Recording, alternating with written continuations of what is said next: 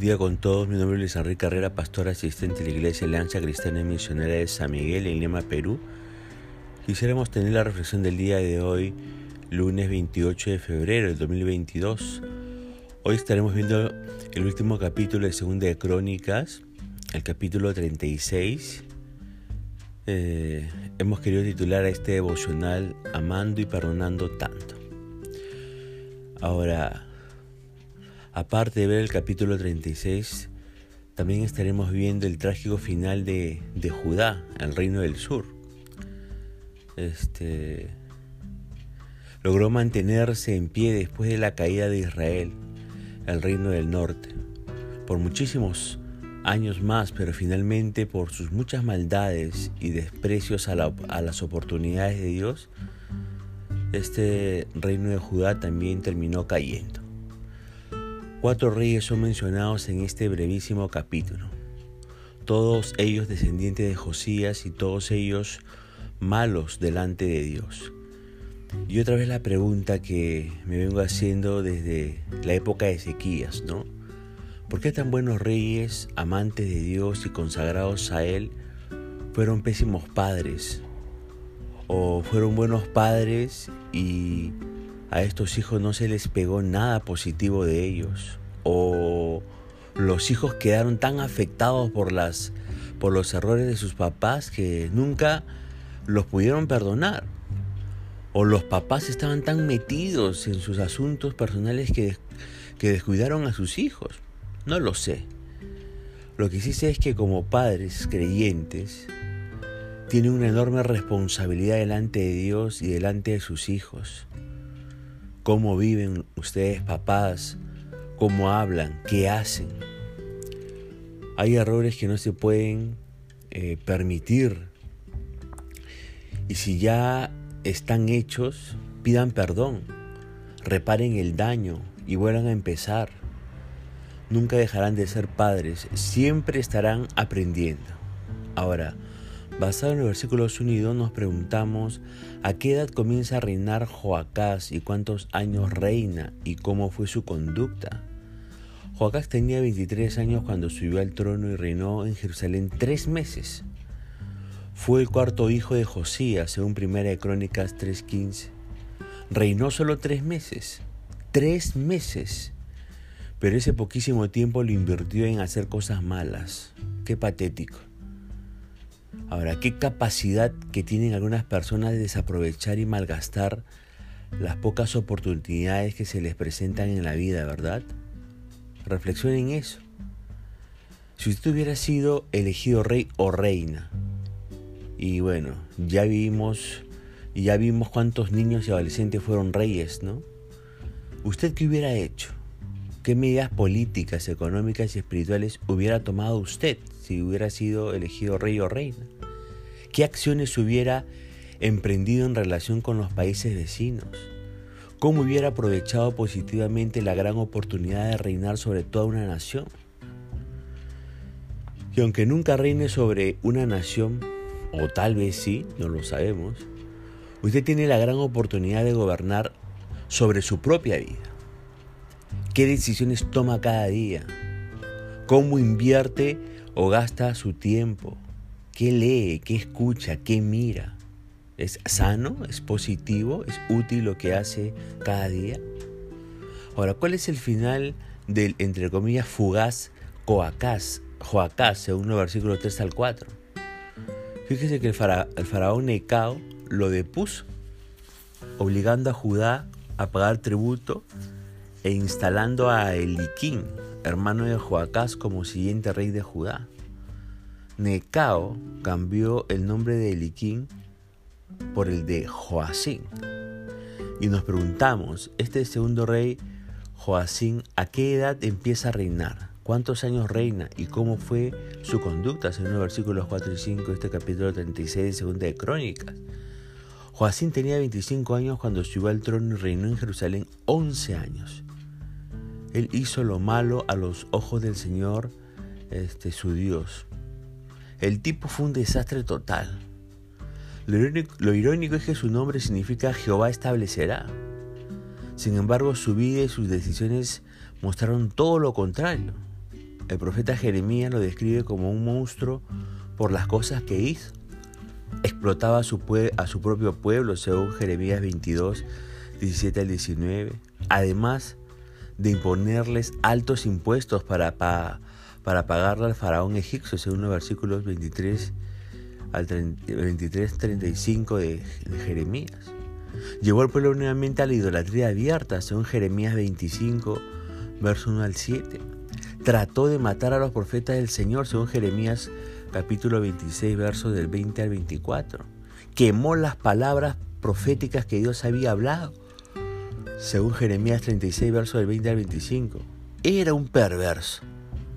Ahora, ¿entiende usted lo que está pasando? No se trata de títulos ni de nombres, ni de poder ni de riquezas. Se trata de cómo es su corazón delante de Dios, de cómo elige vivir.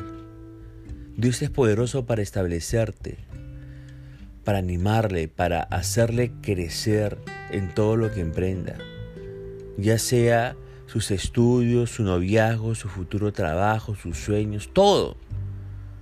Pero sí, usted tiene que cuidar su corazón. Busque amarle, perdone, congregue, ore, sea agradecido y disfrutará los mejores años de su vida. Escúcheme por favor, no es pérdida de tiempo ir a la iglesia.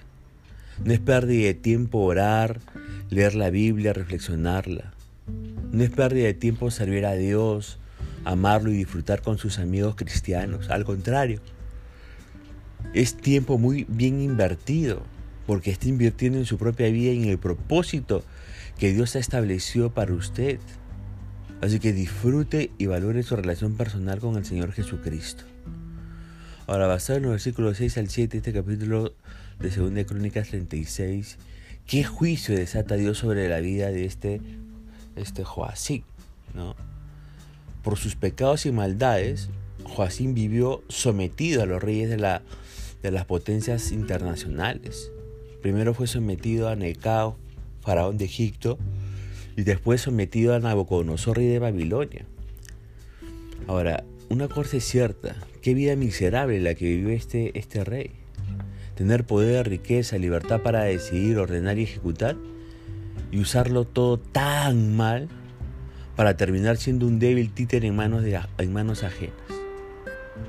¿No aprendió nada de su papá Josías? Yo me pregunto. Indudablemente no. Por eso, usted que me escucha, no se vuelva títere de nada ni de nadie. Tiene destino de grandeza, de gloria, de éxito. No lo arruine relacionándose con la gente equivocada. Veamos al tercer rey, el rey Joaquín. ¿A qué edad comienza a reinar y cuántos años reina y cómo fue su conducta según versículo 9 de este capítulo 36 según de Crónicas? Joaquín fue nieto de Josías, reinó solo tres meses y diez días, pero le alcanzó para hacer cosas malas como su padre y sus, y sus tíos.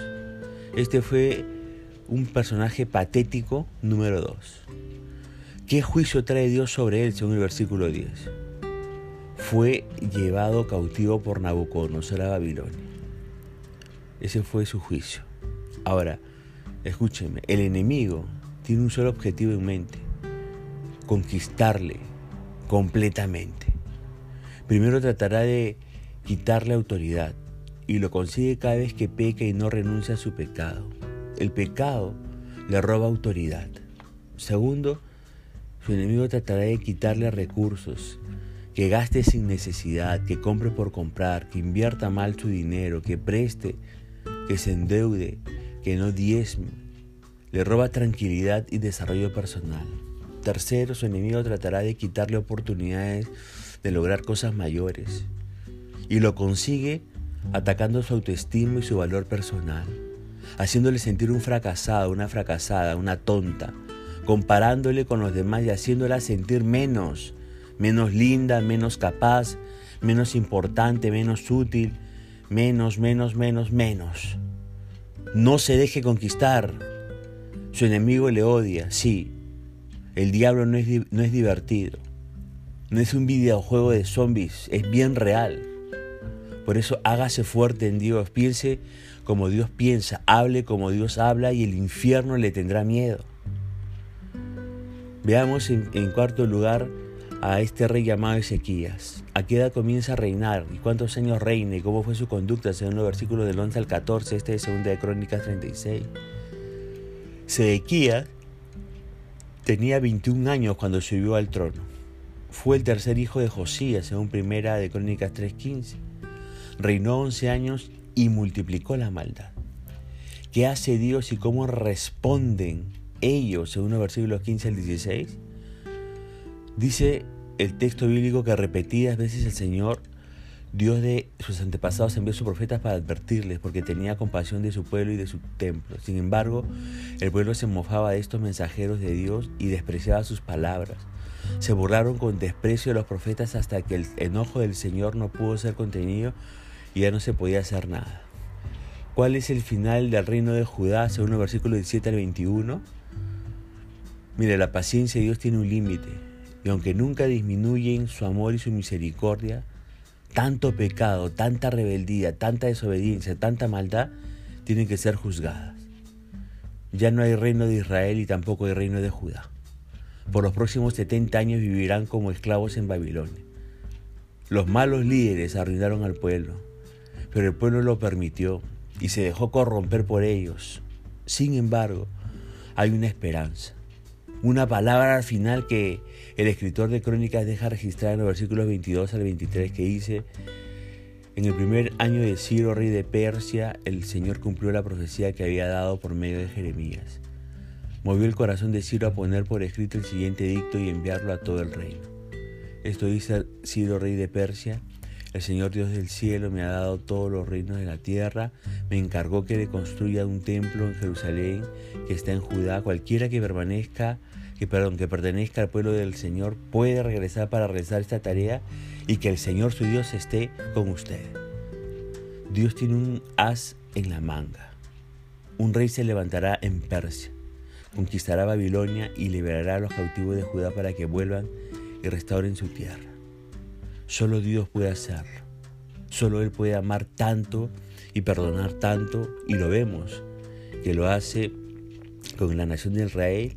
Y esto va a ser el punto de pie para poder comenzar el día de mañana un siguiente libro, que es el libro de Esdras. Así que crea, Dios ama y perdona tanto.